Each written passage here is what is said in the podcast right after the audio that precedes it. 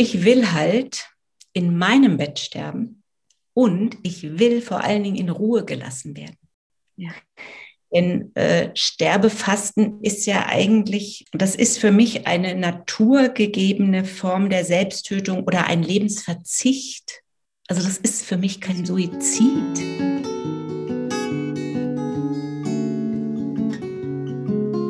Wenn ich gehen muss, werde ich euch winken, allen, die mich suchen. Dort, wo ihr mich hört, dort werde ich rufen. Das Lebensende. Dein Podcast über das Lebensende. Ich bin Corinna und ich spreche über bedürfnisorientiert Sterben zulassen. Mein Ziel ist es, dass Sterben in Würde sein darf und wieder dahin rückt, wo es hingehört in die Mitte der Gesellschaft. Wenn ich gehen muss, werde ich im Lachen sein, in Tränen und im Frieden. Dort, wo ihr mich fühlt, dort bin ich geblieben. Hallo und ganz herzlich willkommen zu einer neuen Episode des Lebensende Podcast. Ich freue mich sehr, dass du auch heute wieder dabei bist, denn heute habe ich dir den zweiten Teil meines Gesprächs mit Sabine Mehne mitgebracht. Im ersten Teil haben wir über ihre Nahtoderfahrung und noch so weit darüber hinaus gesprochen. Und schon dieser erste Teil hat so viel Reaktionen bei den Hörern ausgelöst, dass ich mich ganz besonders freue, dass ich dir heute auch diesen zweiten Teil zur Verfügung stellen kann. Wer den ersten nochmal nachhören möchte, dem verlinke ich das ganz gerne hier unten in den Show Notes. Und in diesem zweiten Teil sprechen wir über ihre Entscheidung, Sterbe zu fasten, also einen freiwilligen Verzicht auf Nahrung und Flüssigkeit am Lebensende, wo Sabine ganz klar sagt, es ist für sie kein Suizid. Sie ist für freudige Lebensqualität und nicht für schwer erlittene Lebensdauer, für Selbstbestimmung. Sie möchte bestimmen, was, wann, wo und wie passiert. Und ich finde es ganz bemerkenswert, mit welcher Lautstärke und welcher Klarheit sie sich genau dafür einsetzt. Sie erzählt, ein wenig von ihrer Familie, von ihren Gedanken zur Therapie und Nicht-Therapie und auch von dem, was genau diese Gedanken und die Auseinandersetzung mit ihrem Sterben tatsächlich mit ihrem Leben gemacht haben. Denn so sehr sie sich auch auf ihr Sterben freut, so sehr genießt sie auch, diesen Moment jetzt auf dieser Erde zu sein. Ich wünsche euch ein offenes Herz und ganz, ganz viele Impulse beim Zuhören. Also Leben verstehe ich ja auch oder auch Krankheit verstehe ich auch als Wachstum. Und ähm, also selbstbestimmt leben, selbstbestimmt sterben. Also ich habe mal äh, den Satz geprägt, dass wir in Deutschland nur so gut sterben können, wie die Person oder die Personen, die uns dann begleiten, betreuen, behandeln oder was immer sie mit uns machen müssen, dürfen, sollen, wie sie es selber aushalten. Ja. Mit sich selbst und mit dem Thema Sterben. Also das finde ich ähm, das auch für die Hospizfachkräfte, ja, also die, das sind ja, das sind ja Menschen, die schenken uns ihre Zeit freiwillig. Aber die meisten oder viele kommen halt auf diesem Weg in die Hospizarbeit, weil sie selbst einen Verlust erlebt haben. Und also wenn du dann da liegst in dem Bett, ja, du bist wirklich ein liebevoller Mensch und hörst dir wirklich gerne alles an, auch von der Putzfrau und ihrem Schicksal. Aber es gibt echt Grenzen. Und ich weiß, dass ähm, man irgendwann nicht mehr die Kraft hat, sich das dann immer anzuhören. Und das ist auch so eine Erfahrung jetzt in meinem Prozess, dass ich einfach merke, die Beziehungsebene bleibt bis zum Schluss und wir lernen auch bis zum Schluss. Und wir brauchen ja auch, wenn wir sterben, ein Netzwerk. Also müssen wir, die wir auf dem Weg sind, uns zu verabschieden, natürlich auch bis zum Schluss dafür Sorge tragen, dass es immer allen gut geht. Und ich will mal allen, die uns dabei helfen, sagen, was das auch für eine Arbeit ist. Hm. Echt, du Hoxer, ich hock da manchmal auf dem Badewannenrand oder ich hock dann da manchmal und denke, boah, ich habe jetzt, ich will so schnell wie möglich hier raus, weil ich jetzt eben auch schon so weit bin. Aber nee, denke ich dann jetzt, es ist auch wichtig, dass es auch den Leuten gut geht, die dir helfen. Hm. Und das habe ich auch damals schon als junge Frau erlebt, wie ich dann nach der Knochenmarktransplantation nach Hause kam. Ja, da konnte ich mal gerade die Treppen hochkrabbeln, ja. Und da hüpften da drei putzmuntere Kinder rum. Und unsere Krankenkasse hat uns keine Haushaltshilfe genehmigt. Sorry. Also, äh? Wir mussten also gucken, wie wir da über die Runden kommen, ja. Und du musst immer gucken, dass es allen gut geht. Und auch das, das ist eine bewusste Entscheidung, ne? Hm? Und auch das ist wieder eine bewusste Entscheidung. Und in dem Moment, wo also sowohl von dem, der sich helfen lässt, als von dem, der hilft. Hm. Ja, mein erster Gedanke dazu ist, wenn, wenn ich das als Fachkraft höre, du fühlst dich für mich verantwortlich und du fühlst dich dafür mhm. verantwortlich, dass es mir gut geht, gehe ich erstmal ja. in erster Reaktion einen Schritt zurück und denke, nee, habe ich dich überhaupt gar nicht drum gebeten. Lass ah, das. Okay, lass das. Und wie zeigst du mir das dann? Wie kann ich das erkennen? Naja, gefühlt bin ich gerade das erste Mal damit konfrontiert, so, weil du das mhm. sagst. Ich habe das sonst nicht so mhm. gespürt. Hast du das also, nicht so gespürt? Nee. Mhm. mhm. Okay. Und in zweiter, also naja, naja, wenn ich es reinlasse, kann man das, kann ich vielleicht schon sagen, dass ich das rückblickend erkennen könnte. Ne? Und mhm. das, was es mit mir macht in Beziehung zu dir, ist, dass ich mich zurückziehe und ein Stück weit verschließe. Ah, okay. Also du heute Corinna, heute würdest du so für dich, aha, oh, das ist ja spannend. Mhm. Aber äh, nee, also heute, wenn ich mich, das ist mein erstes Gefühl und ich würde das reflektieren und mhm. ähm, die Corinna heute, jetzt würde in der Reflexion ähm, auf dich zugehen und das Gespräch dazu suchen. Ne? Wo kommt dein ja. Verantwortungsgefühl her oder was, was kann mhm. ich tun? Was, und es ist, es ist eine Wertschätzung auch von dir mhm. mir gegenüber. Es ist nicht der mhm. Übergriff, nachdem es sich in allererster ähm, im, im ersten Moment anfühlt, der mich zurückgehen lässt, sondern ich kann sehen, es ist eine Wertschätzung von dir, meiner Person gegenüber und das macht den, die Tür wieder auf zu dir. Okay. Mhm. Und also du würdest es heute benennen dann auch. Ja. Mhm. Würdest dich trauen, das zu sprachlich oder irgendwie darzustellen. Ja. Und vor allem auch, ähm, auch das erste Gefühl von äh, dir eine eine Schuld überzuhelfen und sagen, hey, du kümmerst dich um mich so, das hast du dir doch ausgesucht, so, ich habe dich überhaupt nicht darum gebeten. Also in, in Konfrontation zu gehen, in Gegenwehr zu gehen und jetzt äh, auch zu sehen, Eigenverantwortung. Ich trage meine Verantwortung, du trägst deine Verantwortung und es ist total okay, mhm. wenn du dich dafür mhm. entscheidest und wenn wir ja. es an der Stelle in Beziehung ja. bleiben. Also jetzt, wo ich, ich reflektiere auch gerade und ab, ich stelle mir mal gerade vor, ich liege da im Bett und ähm, jemand würde das zu mir sagen ich würde sagen, boah, weil das gibt dann ein Arbeitsbündnis. Mhm. Und da könnte ich dann auch sagen, boah, Dankeschön. Jetzt traue ich mich auch, also, und dann kann ich das auch ganz anders annehmen, mhm. was du mit mir vorhast. Weil das ist nämlich auch dieser Punkt als Patient, wenn man da liegt, man muss ja irgendwann nichts mehr dagegen haben, was mit einem gemacht wird. Und dazu braucht es halt im Grunde in der Psychotherapie und in vielen anderen Bereichen wird ja immer verhandelt, dass es ein Arbeitsbündnis quasi ist. Also dass man ähm, einen Auftrag hat.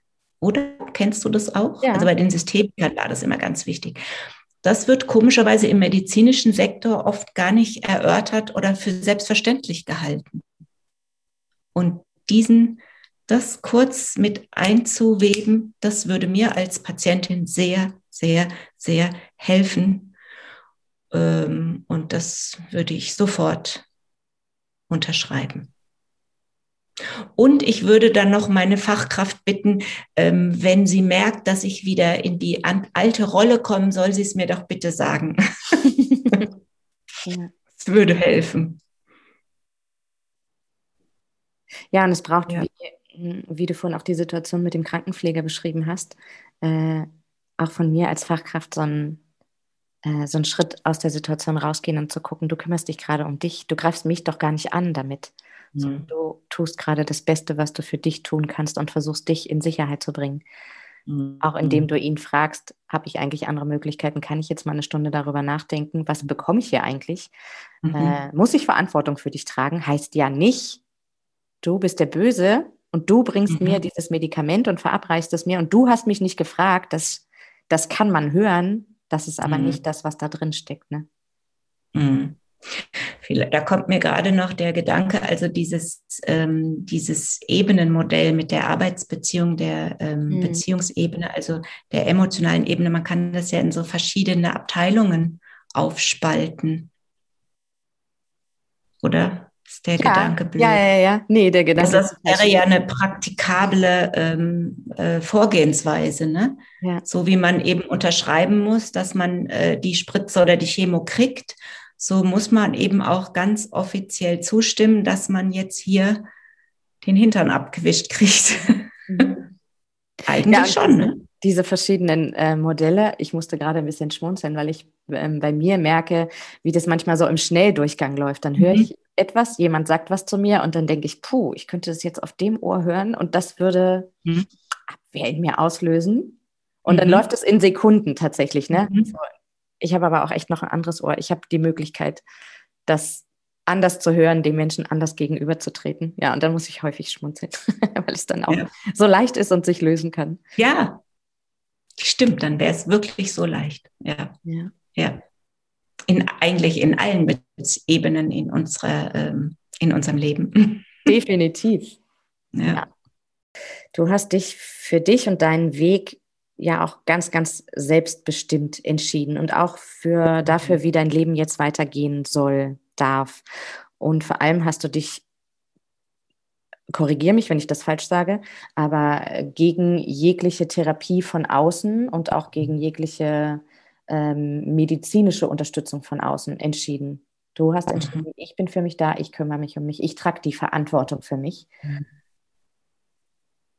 Ja.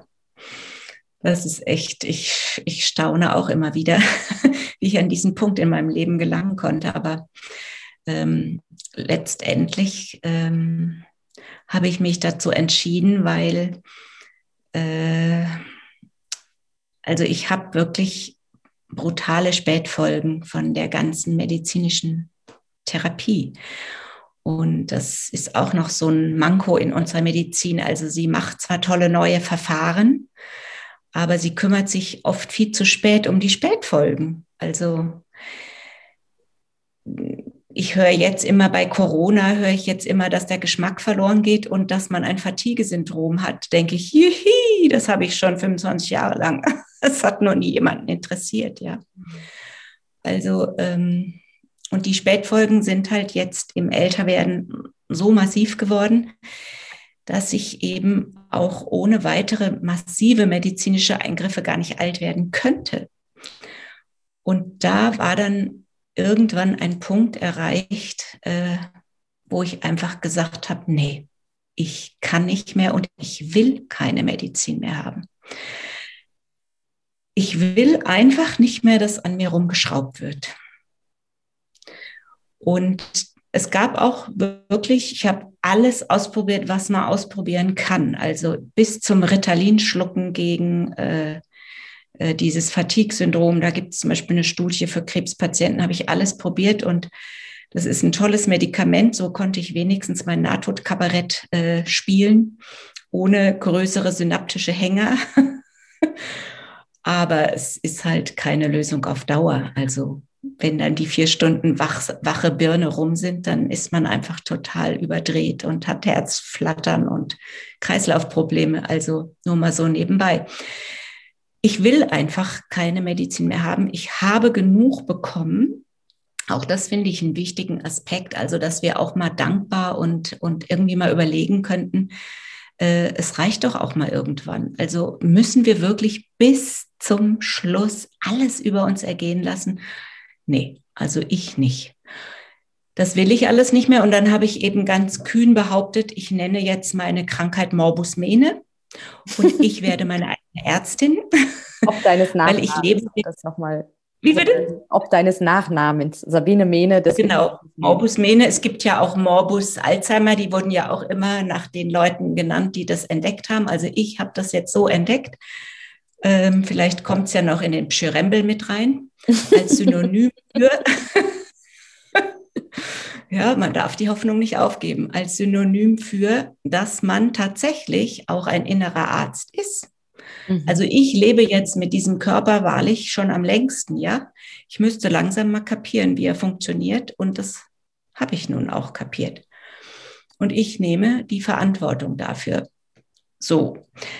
Und dann kommt eben dazu, dass ich der Meinung bin, jeder Mensch ist ausgestattet mit einem bestimmten Kontingent an Tapferkeit. Und jedes Leben hat eine bestimmte Menge Tapferkeit und dafür gibt es zwar ab und zu Updates, zum Beispiel in Form von einer Nahtoderfahrung oder in Form von irgendeiner erfüllenden Begegnung oder vielleicht doch noch in Form von einem medizinischen zarten Eingriff, wo man sagt, okay, dafür habe ich noch Tapferkeit übrig. Aber für die Nummer, die für mich noch zur Verfügung stehen würde, wenn ich wirklich alt werden wollte, reicht das äh, meine Tapferkeit nicht mehr.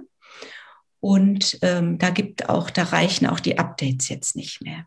Das heißt, meine Tapferkeit ist jetzt, es ist jetzt auch mal gut. Und dank medizinischem Cannabis, ähm, das ist übrigens auch ein super Update. Das wirkt wahnsinnig gut. Da bin ich sehr, sehr dankbar, dass ich auf meine alten Tage jetzt noch kiffen darf, obwohl ich nie zuvor gekifft habe. Meine Kinder rollen immer nur die Augen, wie Mama. komisch ihre Mutter war. Ich habe echt nie gekifft und nie geraucht und auch nie getrunken. Ich habe auch nie in irgendeiner Disco abgetanzt. Ich weiß gar nicht, wie das geht. Und ganz zynisch denke ich gerade, und trotzdem hast du Krebs bekommen. Und trotzdem habe ich Krebs bekommen. Ja, das war vielleicht meine Disco. weil ich habe es da halt krachen lassen, weil ich auch damals gesagt habe, für mich ist Chemo eben Damals war Simonton gerade so en vogue. Ja, man muss gegen die Krebszellen kämpfen und die innere Armee aufrüsten. Ich sagte, nee, also mit mir geht das echt nicht. Ich brauche was Sanfteres und ich habe dann, ich weiß gar nicht, woher ich den Gedanken hatte, aber ich hatte ihn, ich habe dann gesagt, die Chemotherapie vergoldet mich. Mhm. Also wer wird schon von innen vergoldet? Und wenn man das mal ins Materielle überträgt, äh, ja, war so teuer wie wie gutes Gold. Mhm, ja. das, also ich wurde vergoldet und ähm, genau. Kommen wir zum selbstbestimmten Sterben. Und ich will halt in meinem Bett sterben und ich will vor allen Dingen in Ruhe gelassen werden. Ich will in Ruhe gelassen werden. Verdammt nochmal, ist es so schwer zu begreifen. Und selbst die, ja, sprich. Ähm, ja, was, also du bist einen unheimlich weiten Weg gegangen ähm, mit Erleben, mit Persönlichkeitsentwicklung. Zuerst kommt mir das Veto, nicht, dass ich das so fühle, das Veto von außen. Ähm, was ist, wenn du Schmerzen hast, wenn du Ängste hast, wenn du, also fühlst du dich sicher? Frage ich auch wieder ganz zynisch, brauchst du nicht jemand an deiner Seite, der sich um deine Symptome kümmert? Ja, natürlich brauche ich jemand an meiner Seite und ich habe natürlich auch mein Netzwerk, aber da sind halt jetzt nur noch Menschen drin, die auch wie Ameisen kommunizieren können.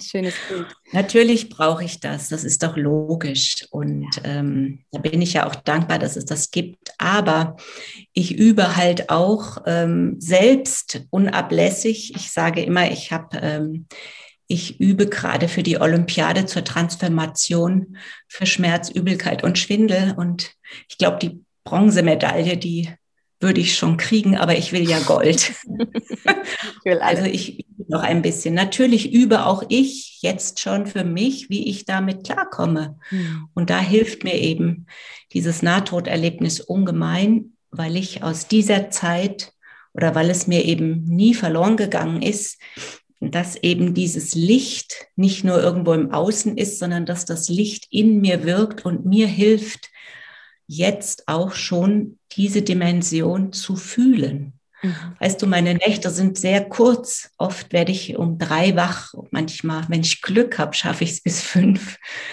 ähm, weil der Schmerz mich eben weckt, trotz Cannabis.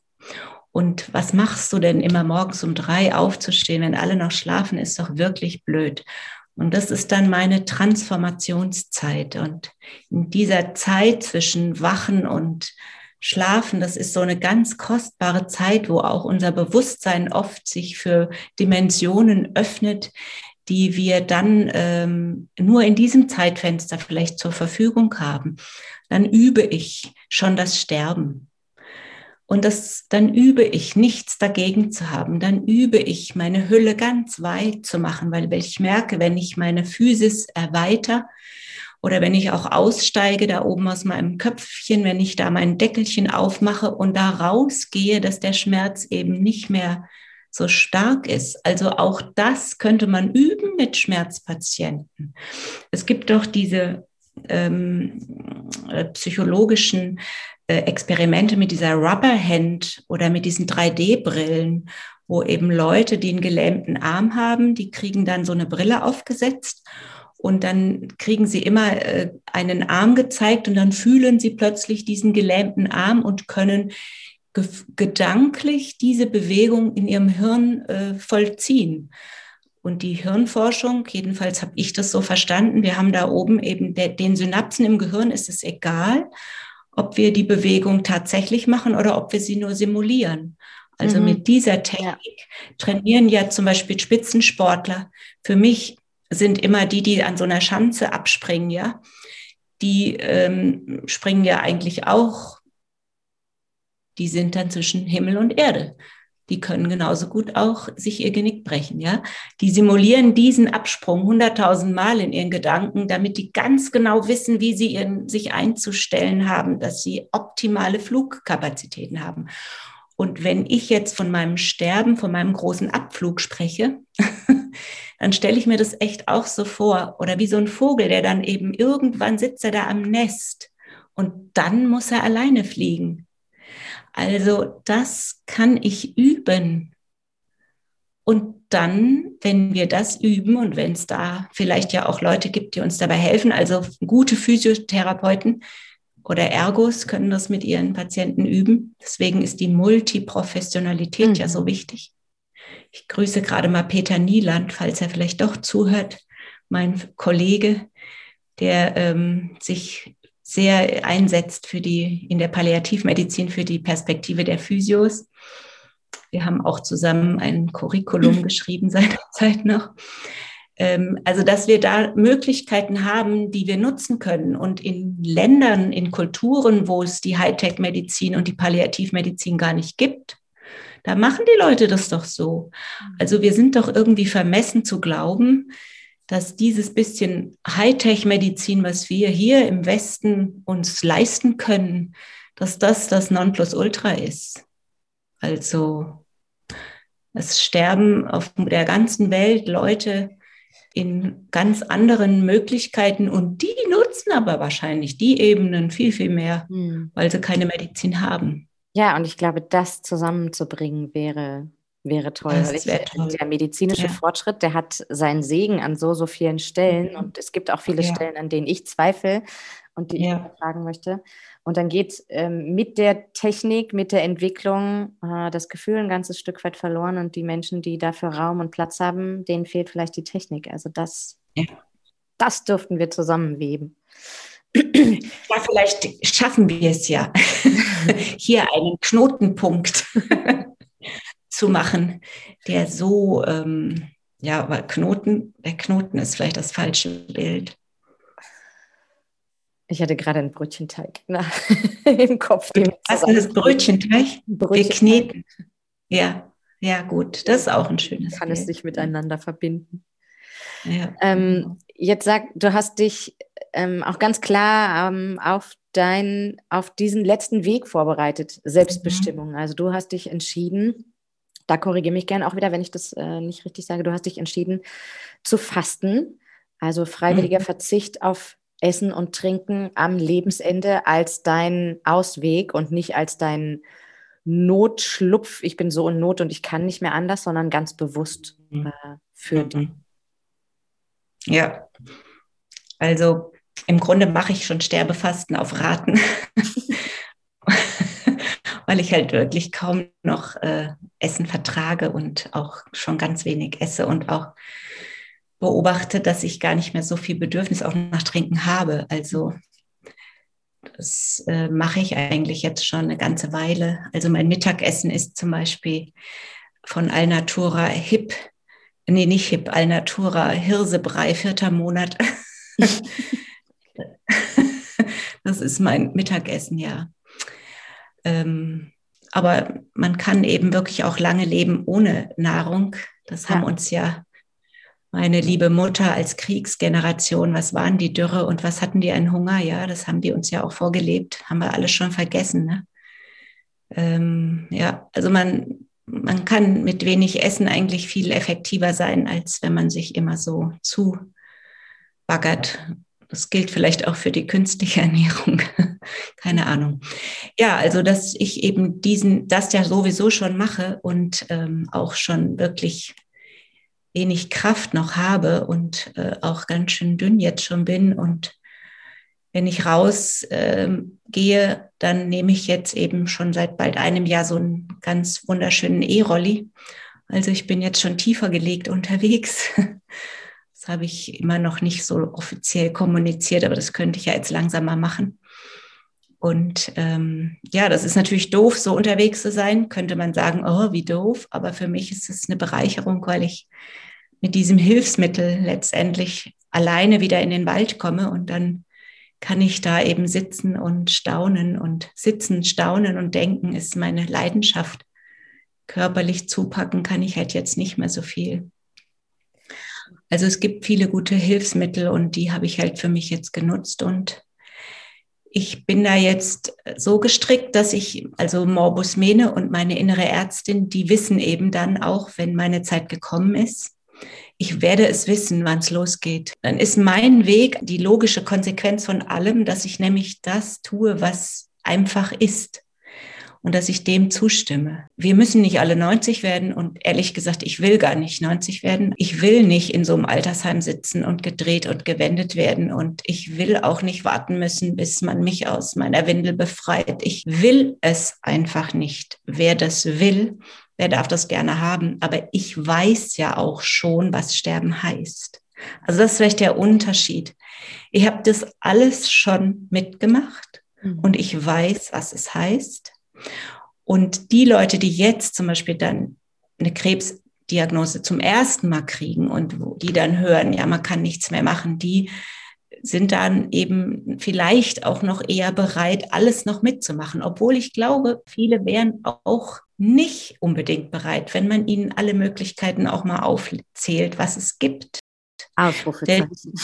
Ausrufezeichen, ja. ja. Denn äh, Sterbefasten ist ja eigentlich, das ist für mich eine naturgegebene Form der Selbsttötung oder ein Lebensverzicht. Also das ist für mich kein Suizid. Also diese ständige Suiziddiskussion. Wie blöd ist das denn?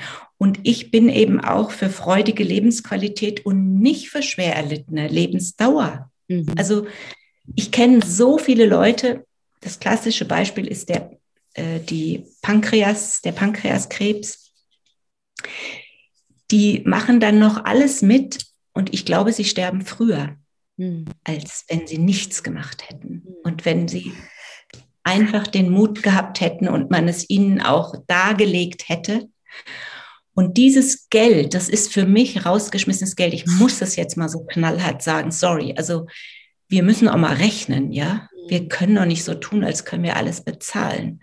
Also dieses Geld würde ich dann lieber für ähm, Hospiz oder für Putzfrauenbezahlung einsetzen. Es mhm. ist Perlen vor die Säure geschmissen. Ich bin jetzt mal so ehrlich. Ja. ja.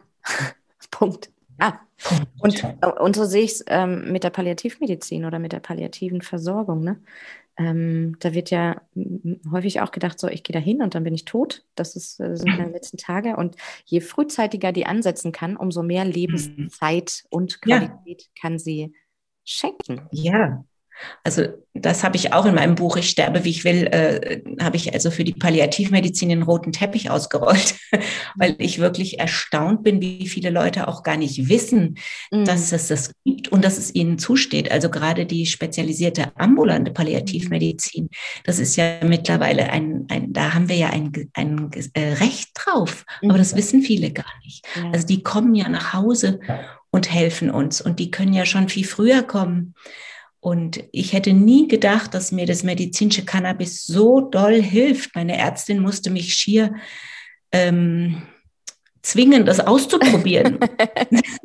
sie wollte immer, dass ich nach Amsterdam fahre und mir was hole, weil sie sagte, ich werde bestimmt nicht kontrolliert. aber ich habe es dann einmal versucht zu rauchen, aber sorry, das ist nichts für mich. Ähm, aber das ist ein ganz wundervoller Stoff hm. Er ist viel zu teuer, aber gut, ich nehme ja jetzt nichts anderes mehr. Dann ist es schon gerechtfertigt. Hm. Ja, wir haben das Ja, wir müssen ehrlich, ehrlich mit den Leuten sprechen. Und ich finde auch die Palliativmedizin in Ehren, aber also ich wollte jetzt auch nicht so einen Dauerschlaf haben. Sorry, das wäre mir echt auch zu viel. Ich will einfach in Ruhe gelassen werden. Und das ist ja beides Palliativmedizin, ne? das ist Bedürfnisorientierung. Ja. Also die Menschen, ja. die sich das wünschen, die sich das vorstellen, äh, die dürfen das. Dafür, das. dafür ist es meines Erachtens eine wundervolle Möglichkeit und gleichzeitig, mhm. ich könnte es mir für mich auch nicht vorstellen, ich möchte auch mein Bewusstsein mhm. dabei haben. Ja, und auch genau. das kann man wirklich gut begleiten. Und es gibt also, um nochmal den Bogen zu schlagen, auch, also Sterbefasten nennen wir es halt jetzt heute so, ist irgendwie auch ein blödes Wort, weil vom, vom Fasten allein stirbt man ja nicht, sondern man stirbt ja letztendlich, weil man nicht mehr trinkt, ja. Aber Guts hat sich halt jetzt so etabliert und diese Art zu sterben ist eigentlich keine neue Erfindung. Mhm. Das ist uralt und äh, viele Menschen früher, die sind so gestorben und man hat sie einfach in Ruhe gelassen. Mhm. Da gab es gar nicht diese Diskussion, dieses Über, Übergedüdel, was wir überall haben. Ähm, also und auch in der Literatur, zum Beispiel mein großes Vorbild ist Rilke.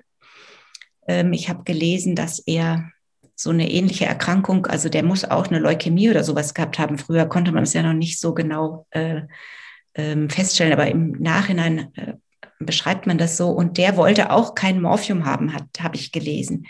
Und er wollte eben auch, der hat sich ja auch sehr früh mit dem Sterben auseinandergesetzt. Er wollte auch mit wachem Geist über die Schwelle gehen. Da gibt es so wundervolle Literatur dazu, die mich total ermutigt. Also was Rilke damals konnte, ähm, das muss ich doch heute im 21. Jahrhundert dicke schaffen, wenn ich auch noch so gut gepempert bin, ähm, was es ja damals auch nicht gegeben hat.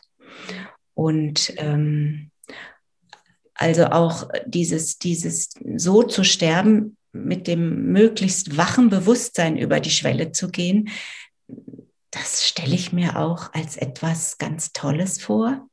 Und da ich keine Angst habe vor dem Sterben, mich sogar traut, Frau freue und ja auch sage, dass das, dass ich das sogar ein Stück als den Höhepunkt meines Lebens betrachte, weil ich meine, wenn man so bewusst über die Schwelle gehen darf und dieses Erdenleben dann quasi verabschieden darf, also was Schöneres kann es doch gar nicht geben. Und mh, mm, ich möchte an der Stelle auch nochmal sagen, für die Fachkräfte, ich glaube oder ich bin tief davon überzeugt, dass von außen betrachtet mag Sterben vielleicht oft als schrecklich erlebt werden. Und auch möglicherweise wird auch mein Sterben von außen betrachtet jetzt gar nicht so toll werden, wie ich mir das hier ausmale. Ich rechne sogar damit, dass ich da noch bis zum Schluss auch meine Kämpfe kämpfen werde, logisch. Warum soll ich das irgendwie so locker vom Hocker hier mal eben? Nee, Schmerzen sind ja auch gemein. Aber trotzdem gibt es diese innere Perspektive und im Innenraum erlebt ist Sterben, davon bin ich felsenfest überzeugt, nicht schlimm.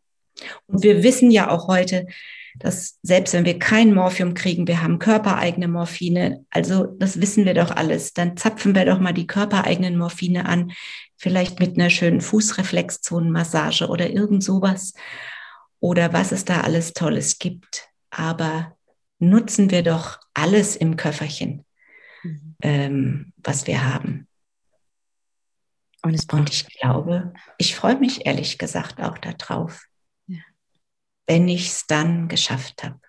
Weil es ist auch manche Tage, der Schopenhauer hat es mal so schön gesagt, dass das, dass das Aufwachen immer wieder eine Geburt ist und dass das abends ins Bett gehen auch ein Sterben ist und dass der, der Schlaf der kleine Bruder des Todes ist. Wir machen es doch jeden Tag. Ja. Jeden Tag üben wir es.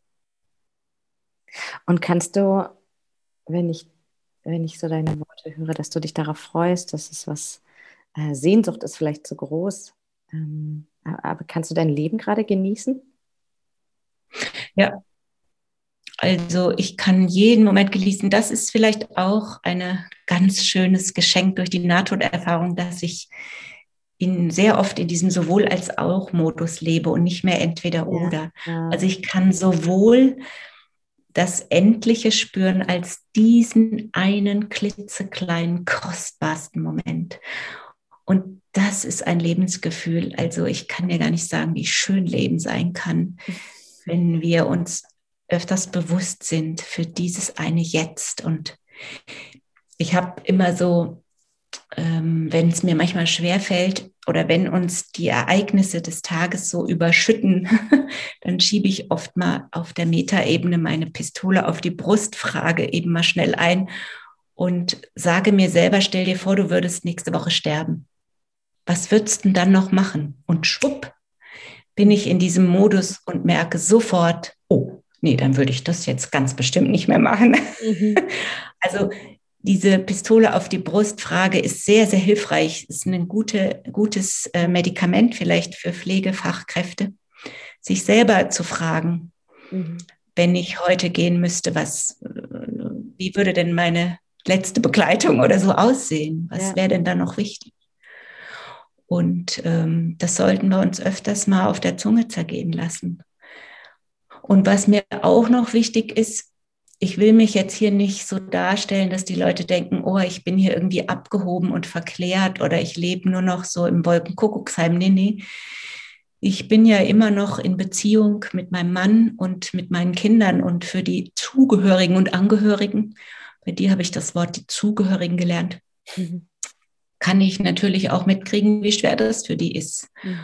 Und es soll keiner denken, dass nicht ich auch trauer. Also mhm. ich, es gibt Tage, wo ich nur heule, weil es auch so weh tut, Abschied zu nehmen von diesem Leben und von diesen tollen Kindern und von, und trotzdem ist meine Zeit eben, ich spüre, dass sie sich eben neigt. Und warum soll ich mit dem Wissen im Gepäck es nicht dann auch bewusst leben? Also glaubt bloß nicht, ihr lieben Angehörigen und Zugehörigen, dass wir, die gehen, gar nicht trauern.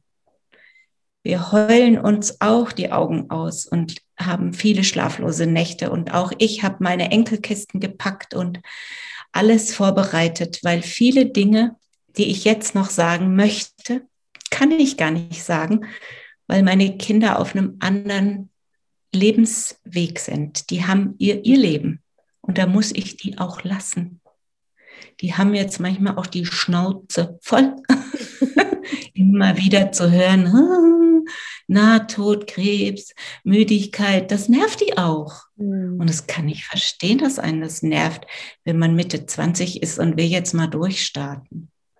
Und wenn ich zurückdenke an mein Leben mit 25, da habe ich mich nicht darum geschert, was meine Eltern denken und machen. Da habe ich einfach nur in Bremen gelebt und meine erste Wohnung mit meinem Mann geteilt und den Gesundheitsladen gegründet und gegen Pershings demonstriert und Ostermärsche gemacht. Und da war mir das sowas von egal, was meine Eltern denken. Das ist halt so und das muss man auch zulassen. Ja, und ich finde es überhaupt nicht verklärt, gerade auch eben mit deiner mhm. Aussage, äh, dass du dir auch gut vorstellen kannst, dass auch dein Sterben schwer wird und anstrengend wird und dass es mhm. Schmerzen geben kann. Ja, also klar. es ist ja nicht das äh, Schmetterlingsleichte Dahinflattern, mhm. was du dir vorstellst. Und ich, ich habe mir oft so vorgestellt, weißt du, damals, wie ich die erste Chemo gekriegt habe, da war dann Herbst und dann haben alle Bäume die Blätter verloren und ich habe dann meine Haare verloren und irgendwie passte das ganz gut.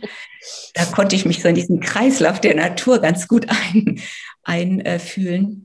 Äh, und da habe ich übrigens auch erlebt, wie, wie grässlich das ist. Da war ich 38 ja, und mein kahler Kopf, ich war der personifizierte Tod. Mhm. In unserem Freundeskreis war ich die Erste, die dann das Thema aufgemacht hat. Und selbst sie haben sich alle so bemüht, aber ich bin zur Tür reingekommen, selbst wenn ich eine Perücke auf hatte oder mein Hütchen, dann konnte ich schon sofort dieses merken, ja, die haben geschluckt, weil in dem Moment habe ich sie mit ihrem eigenen Tod konfrontiert. Ja. ja. Und das kriegst du ständig gespiegelt als Krebspatient. Ja. Hey, das ist so mühsam und anstrengend, ja. Also setzt euch mal bitte schön mit eurem Tod auseinander. Es gibt doch ein Knicke, wo man auch drin steht, wie man sich zu benehmen hat. Da guckt ja leider heute auch keiner mehr rein. Aber auch das gehört da mit dazu. Ich finde, das Und, gehört an allererster ähm, Stelle. Ja. Vielleicht sollten wir mal ein Knicke schreiben über, über ähm, die Verhaltensweisen am Sterbebett. Ja, du, das wäre doch ein echtes Das wäre das wär toll. Da würden wir bestimmt einen Verlag finden. Ja, wenn du das noch planst, liefere ich dir die Bausteine. Also zurück zum, genau, zu dem, was wollte ich da sagen? Genau, und dann habe ich damals äh, Wildtulpenzwiebeln verschickt weil ich ähm, habe dann einen großen Brief geschrieben und habe alle Leute aufgeklärt, weil ich wollte verhindern, dass unsere Kinder beim Edeka so blöd angesprochen werden. Ach, deine arme Mama hat Krebs, ja. Und dann, weil damals war das Knochenmarktransplantation kannte noch keiner. Also ich habe die dann mit dem Brief aufgeklärt und habe gesagt, hier, ich schicke jedem von euch eine Wildtulpe, pflanzt die bitte jetzt und wenn die dann im nächsten Jahr blüht, dann müsste ich alles überstanden haben. Und dieses, dieses Bild der Tulpenzwiebel und der Tulpe, das hat mich so gestärkt, weil ich kam mir echt so vor wie so eine Tulpenzwiebel in der dunklen, kalten Erde und habe mir dann auch vorgestellt, oh Mist, wenn ich eine bin, die vom Maulwurf angeknabbert wird und es halt dann doch nicht erschaffe, ja. Also es kann ja auch sein, dass ich nicht erblühe nächstes Jahr. Mhm. Aber mir war so deutlich wie noch nie in meinem Leben, dass ohne Winter gibt es keinen Frühling. Also die Tulpe kann nicht wieder blühen, wenn sie nicht richtig kalt und einsam da in der Erde sitzt. Und wir können eben ohne, ähm, ohne Sterben können wir nicht leben und ohne Leben können wir nicht sterben. Und letztlich sterben wir doch jeden Tag. Unsere Blutzellen sterben ständig und werden erneuert. Also wir haben diese ganzes Paket tragen wir mit uns, aber wir haben es irgendwo, diesen Rucksack, du hast vorhin das mit dem Rucksack gehabt, ja, irgendwann haben wir den vergraben. Hm. Wir haben alles. Ja, und was ich vor allen Dingen dieser Gedanke von, äh, so oft versucht man das Sterben und den Tod rauszuhalten aus dem Leben, weil es, weil es mich konfrontiert mit der Endlichkeit, weil es eine Hilflosigkeit äh, hervorruft und, und dieses tiefe Bewusstsein von, ey, wenn ich das integriere in mein Leben, mhm. dann bin ich bereichert und dann kann ich ja. leben. Und weißt du, was mich auch oft so gequält hat, ist, dass wir, dass ich das Gefühl habe, wir, wir können es uns leisten, so zu leben, als hätten wir einen Anspruch auf Leben. ja. Oh. Äh? Also das Leben kriegen wir halt geschenkt oder manche Leute wollen es ja gar nicht haben, ja. Also die fragen sich ja, warum bin ich hier überhaupt gelandet auf diesem grässlichen Planeten? Viele junge Leute fragen sich das ja auch. Also wir kriegen das, der Mark Twain soll mal gehabt haben, gesagt haben, ähm, ich glaube, es gibt zwei Tage im Leben. Also der erste ist der Tag der Geburt und der zweite ist, wo uns klar wird, warum wir geboren sind. Also auch mal zu gucken, was ist unsere Lebensaufgabe, was haben wir denn hier auch in dieser Zeit auf dem Planeten vielleicht auch wirklich zu erledigen. Also lass uns doch die Zeit nicht so verplempern. Lass uns doch mal wirklich gucken, wir sind jetzt hier nun mal gelandet. Dann lass uns doch das Beste draus machen. Was könnte es sein? Wäre doch eine tolle Fragestellung, ja. Uns gehört das Leben nicht. Also ich habe oft auch, ich habe drei Kinder geboren und eins habe ich verloren. Und ich habe immer in der Idee gelebt, dass die Kinder mir nicht gehören. Auch mein Partner gehört mir nicht oder mein Meerschweinchen gehört mir nicht. Es ist mir geschenkt worden, damit ich es so gut ich es kann im Leben begleiten kann. Aber ich habe kein Recht darauf. Also wir behandeln unser Leben manchmal wie eine Ware oder wie ein Auto oder wie eine Maschine. Und das sollten wir mal überlegen. Also auch wenn ein Kindchen früh sterben muss, und das ist das Bitterste, was es gibt, ich weiß. Und trotzdem ist auch das Leben. Und wenn eine Mama früher sterben muss, als sie ihre Kinder groß kriegen kann, das war für mich damals das Schlimmste, meine Kinder zurückzulassen. Und trotzdem passiert es hunderttausendmal auf der Welt. Und das ist halt Leben. Und da wäre ich jetzt den Bogen, weil du gesagt hast, du hast keine Fragen mehr. Wenn wir an dem Punkt kommen, egal wie, dann behaupte ich, dass wir Frieden spüren. Und das wünsche ich mir, dass die Leute mehr diesen Frieden wieder spüren als Grundgefühl, als Indikator, als Lackmuspapier für ihr Handeln, Denken und Menschsein. Liebe Sabine, meinen aller, aller herzlichsten Dank für deine Zeit, für deine Worte und für das, was du bewegst. Nicht nur im Außen, sondern auch, ich glaube, in den Herzen von vielen Menschen. Ich hoffe, dir da draußen hat dieser zweite Teil unseres Gespräches gefallen und er hat dich erreicht. Und wenn du darüber hinaus Fragen hast, wende dich ganz, ganz gerne an Sabine. Ihre Bücher verlinke ich dir auch hier unter dieser Episode nochmal in den Show Notes und wünsche dir an der Stelle einen wunderschönen Tag und freue mich, wenn wir uns hier zum nächsten Lebensende wiederhören.